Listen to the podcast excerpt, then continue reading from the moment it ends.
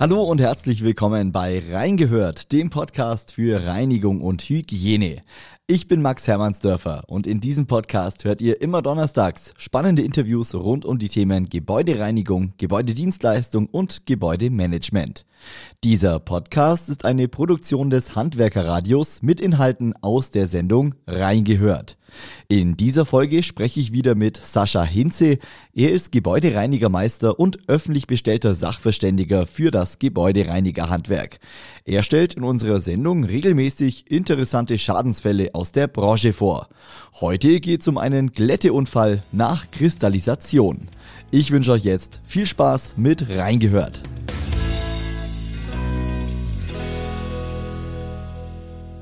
Hallo Sascha. Hallo Max. Schön, dass ich wieder bei dir sein darf. Ja, freut mich genauso. Sascha, wir sprechen über einen neuen Schadensfall. Es geht diesmal um einen Glätteunfall nach Kristallisation.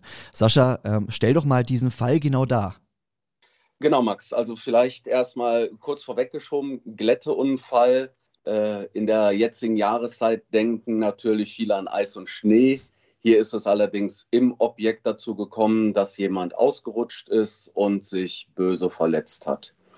Der Boden, ein kalkgebundener Stein, ist im Vorfeld kristallisiert worden, sprich, der war sehr unansehnlich geworden und durch die Kristallisation ist wieder eine schöne, homogene, hochglänzende Oberfläche geschaffen worden.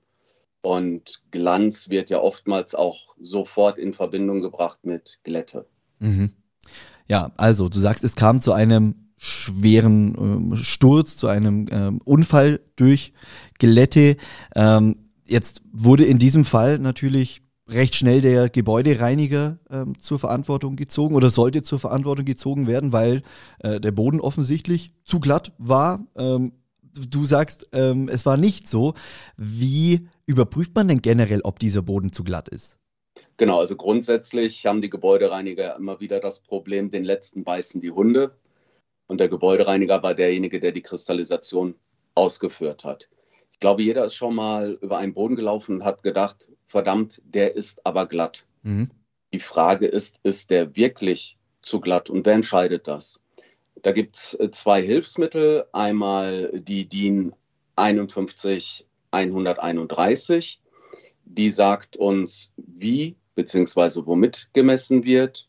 Und dann gibt es noch von der Berufsgenossenschaft die Bewertung der Rutschgefahr unter Betriebsbedingungen. Und die Berufsgenossenschaft nennen dort einen sogenannten Gleitreibungskoeffizienten, also die geben uns einen festen Wert vor. Und um diesen Gleitreibungskoeffizienten, also um diesen Wert zu ermitteln, gibt es halt spezielle Messgeräte.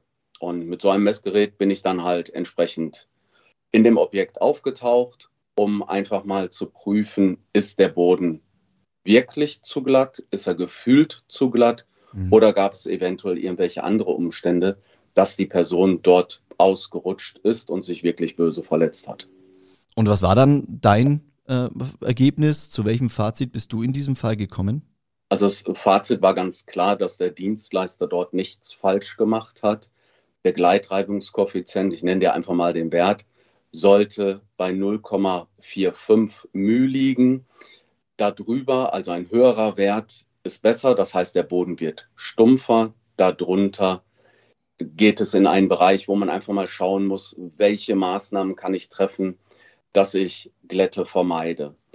Bei dem Gerät ist es relativ einfach. Das Gerät zieht sich über ein Bandmaß über den Boden äh, pro Messpunkt. Also ich suche mal eine Stelle auf dem Boden diese Stelle wird fünfmal mit dem Gerät abgefahren und das Gerät misst dann entsprechend den Gleitreibungskoeffizienten.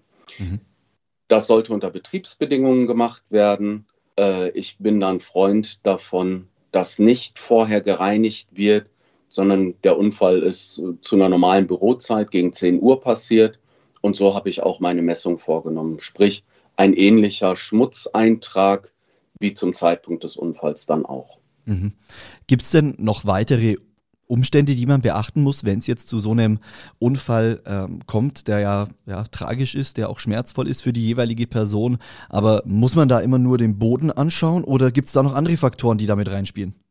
Nein, also da ist gar nicht immer der Boden für verantwortlich. Ich glaube, Ähm, vielfach sind wir selber ähm, auch in, in unserem Tagesgeschäft dafür verantwortlich. Welches Schuhwerk trage ich?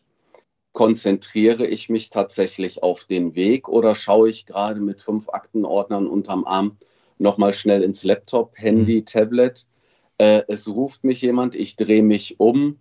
Das sind natürlich alles Faktoren, die erstmal dazu kommen. Was für Schuhe trage ich? Natürlich ist es bei den Damen immer hübsch anzusehen, ohne da jetzt in irgendeine Schiene reinrutschen zu wollen, ähm, wenn die Hacken etwas höher sind.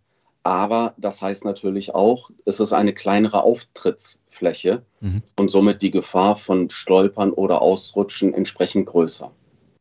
Okay, jetzt sieht man ja immer wieder auch in öffentlichen Gebäuden Schilder mit ähm, Achtung frisch gewischt oder äh, Vorsicht Glättegefahr. Ähm, ist denn ein Gebäudereiniger meist oder ein, ein, ein Gebäudereiniger aus dem Schneider, wenn solche Schilder aufgestellt werden? Oder wie ist da auch vielleicht die rechtliche Grundlage? Wir sind ja keine Juristen, Max. Also die, die Juristen werden mit Sicherheit immer irgendeine Möglichkeit finden zu streiten. Du weißt ja, wenn, die, wenn du sagst dem Juristen, ich habe nicht zu klagen, dann wird er immer sehr traurig, weil er denkt an sein Portemonnaie. Grundsätzlich sind wir natürlich verpflichtet, die Schilder Achtung Rutschgefahr aufzustellen. Und ich persönlich finde auch immer, dass man die Personen, die sich dann in einem Objekt bewegen, auch noch mal kurz darauf hinweisen kann mhm. und sagt, Mensch, bitte aufpassen, nutzt den Handlauf, äh, seien Sie vorsichtig, hier ist gerade noch mal gewischt worden.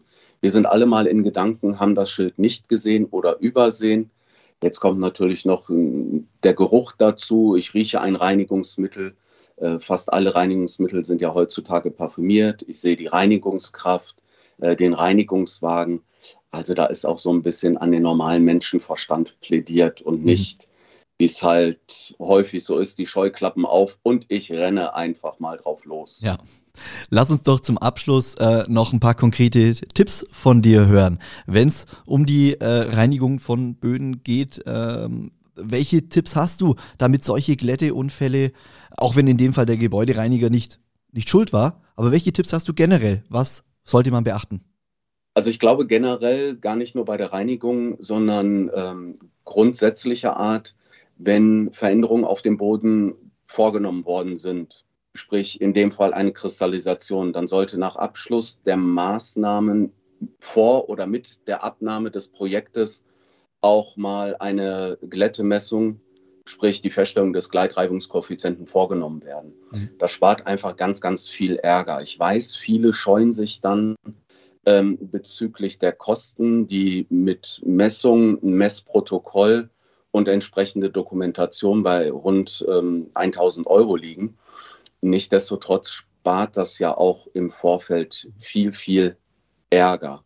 Und zu guter Letzt, glaube ich, sollte jeder so ein bisschen darauf bedacht sein, auch im Einklang mit seinem Kunden, mit dem Objektbetreiber von Dienstleisterseite aktiv auf den Kunden zuzugehen, wenn man das Gefühl hat, der Boden ist zu glatt. Mhm. Einfach weil er abgenutzt ist und nicht der Gebäudereiniger schuld ist, sondern dass man dann wirklich mal objektiv prüft. Und beim objektiven Prüfen, da geht es auch darum, wann ist das Gerät das letzte Mal kalibriert worden. Leider ähm, hat der Hersteller da ähm, die tolle Möglichkeit geschaffen, dass sein Gerät jährlich kalibriert werden muss und hat es auch so hinterlegt, dass es nach dem Messprotokoll aufgeführt ist, mhm. hat aber dann für den Kunden ebenfalls den Vorteil, dass er sofort erkennen kann, das Gerät ist kalibriert worden und sollte für die äh, Zeit von zwölf Monaten dann auch entsprechend objektive Ergebnisse hervorrufen. Ich glaube, das ist sehr wichtig. Okay, also äh, lieber ein, ein vorsichtigeres Vorgehen, ein vorausschauendes Handeln, ähm, um eben solche Unfälle zu vermeiden. Sascha, ich danke dir ganz recht herzlich für diesen Schadensfall, äh, freue mich auf unser nächstes Gespräch und wünsche dir alles Gute. Sehr gerne. Vielen Dank, Max. Bis zum nächsten Mal. Danke. Ciao.